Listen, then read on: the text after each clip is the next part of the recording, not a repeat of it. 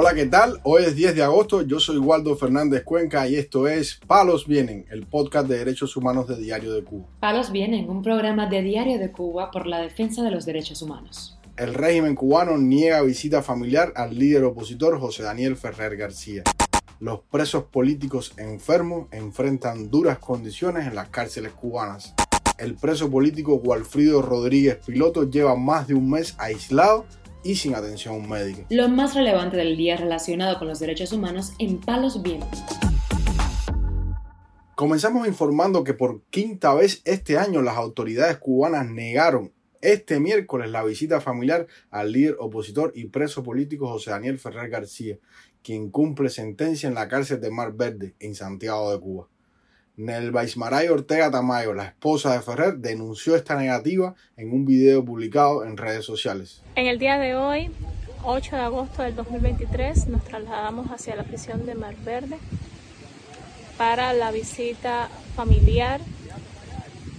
Por quinta vez, las autoridades penitenciarias, la seguridad del Estado, a través del mando de los dictadores Raúl Castro y Miguel Díaz Canel nos han impedido nuevamente el que se dé la visita familiar. No solamente se está violando ese derecho, sino el pasado día 4 se violó el derecho de la visita matrimonial y el pasado día 6 se cumplieron cinco meses exactamente desde la última llamada telefónica que realizó mi esposo.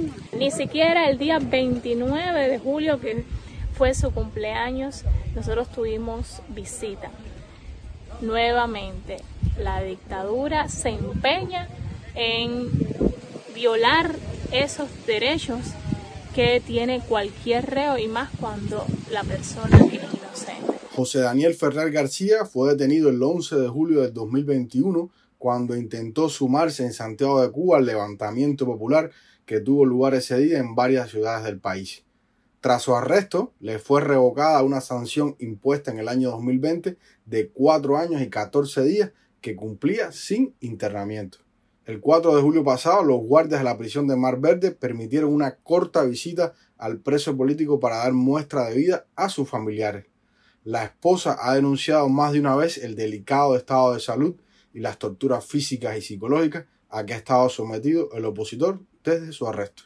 Informamos además que los presos políticos condenados por participar en las protestas populares del 11 de julio que tienen serios problemas de salud sobreviven en precarias condiciones en las cárceles cubanas, en las que enfrentan abusos y otras violaciones a sus derechos. En la prisión de Boniato en la ciudad de Santiago de Cuba se encuentra sin alimentación adecuada ni acceso a medicamentos y asistencia médica especializada.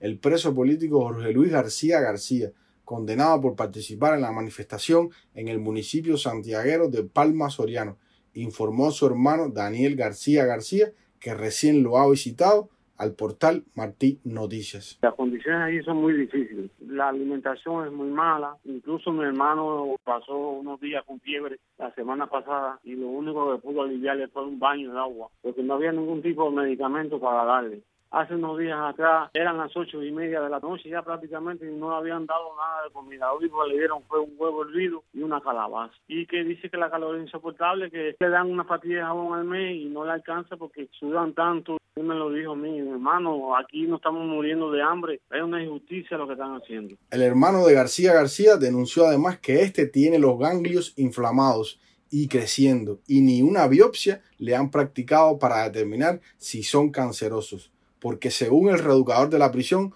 no hay recursos médicos en el penal y tampoco lo trasladan a un hospital.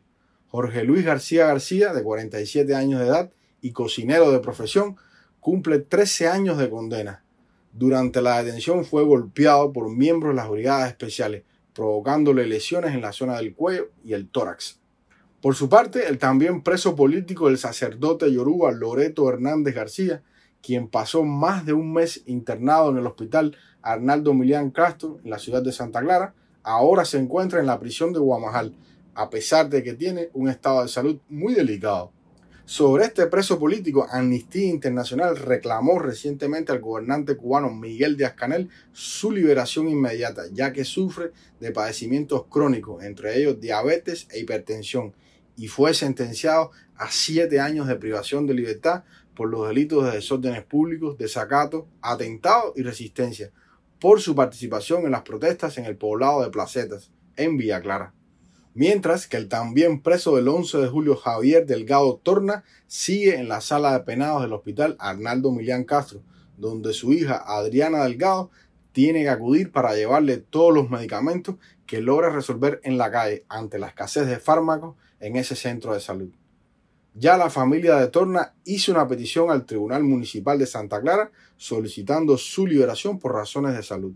Al respecto, el reportero Guillermo del Sol comentó al portal Martín Noticias. Se puso el recurso de súplica el viernes y estamos a espera de que el abogado acabe de dar una respuesta. Vamos a ver qué dice el tribunal. No sabemos exactamente cuántos días hábiles necesitan y entonces hay que esperar a ver qué resultados van a dar. Pero bueno, sabemos que al final de todo esto, quien rige, quien decide, no es el tribunal, porque el tribunal es un subordinado de la seguridad del Estado, que al final decide si Javier va a seguir en prisión o si lo van a retornar a la casa. Delgado Torna cumple tres años y medio de condena por participar en la manifestación en el poblado de Caibarien, en Villa Clara, sancionado por el delito de desórdenes públicos y sufre de una cardiopatía agresiva.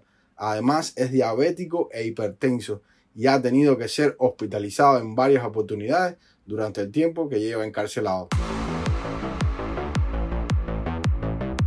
Palos viene. Para finalizar, informamos que el opositor y preso del 11 de julio, Walfrido Rodríguez Piloto, se encuentra aislado en régimen de castigo en el centro penitenciario El Pitirre, según denunció su hermana Marlisonia Rodríguez Piloto al portal Cubanet. La hermana del prisionero dio a conocer que a Rodríguez Piloto las autoridades carcelarias lo privan de derechos como salir al patio a tomar sol y aire diariamente. También lo privan de atención médica y tratamiento en caso necesario, y también a recibir visitas familiares periódicas y hacer uso del teléfono. La hermana añadió que este prisionero se encuentra muy enfermo, sin ofrecer otros detalles. Una denuncia en julio pasado de otro prisionero señala que desde el 26 de junio Rodríguez Piloto se encuentra en celda tapiada. Los derechos en las prisiones cubanas son catalogados como beneficios por los funcionarios del sistema penitenciario, quienes los utilizan como método de recompensa o castigo de acuerdo al comportamiento de los internos. Rodríguez Piloto fue apresado por su participación en las protestas del 11 de julio del 2021. Desde su entrada en prisión, varias han sido las denuncias de maltrato hacia su persona. Por ejemplo, en marzo del 2022, un oficial lo golpeó mientras estaba recluido en la prisión habanera de Valle Grande. En aquel entonces tenía pérdida de la visión y no lo trasladaron al hospital a hacerse un examen bajo la excusa de la escasez de combustible. Dos años antes, en el año 2020, a Rodríguez Piloto le impusieron una condena de ocho meses de cárcel, luego de que la policía decomisara en su casa 30 paquetes de pastas que había comprado para la alimentación a su familia. Palos Vienen, un programa de Diario de Cuba por la defensa de los derechos humanos. Estas han sido las noticias de hoy en Palos Vienen, el podcast de derechos humanos de Diario de Cuba. Pueden escucharnos en DDC Radio, Spotify, Google Podcasts, Apple Podcasts, Telegram y SoundCloud. Yo soy Waldo Fernández Cuenca y mañana regresamos con más noticias.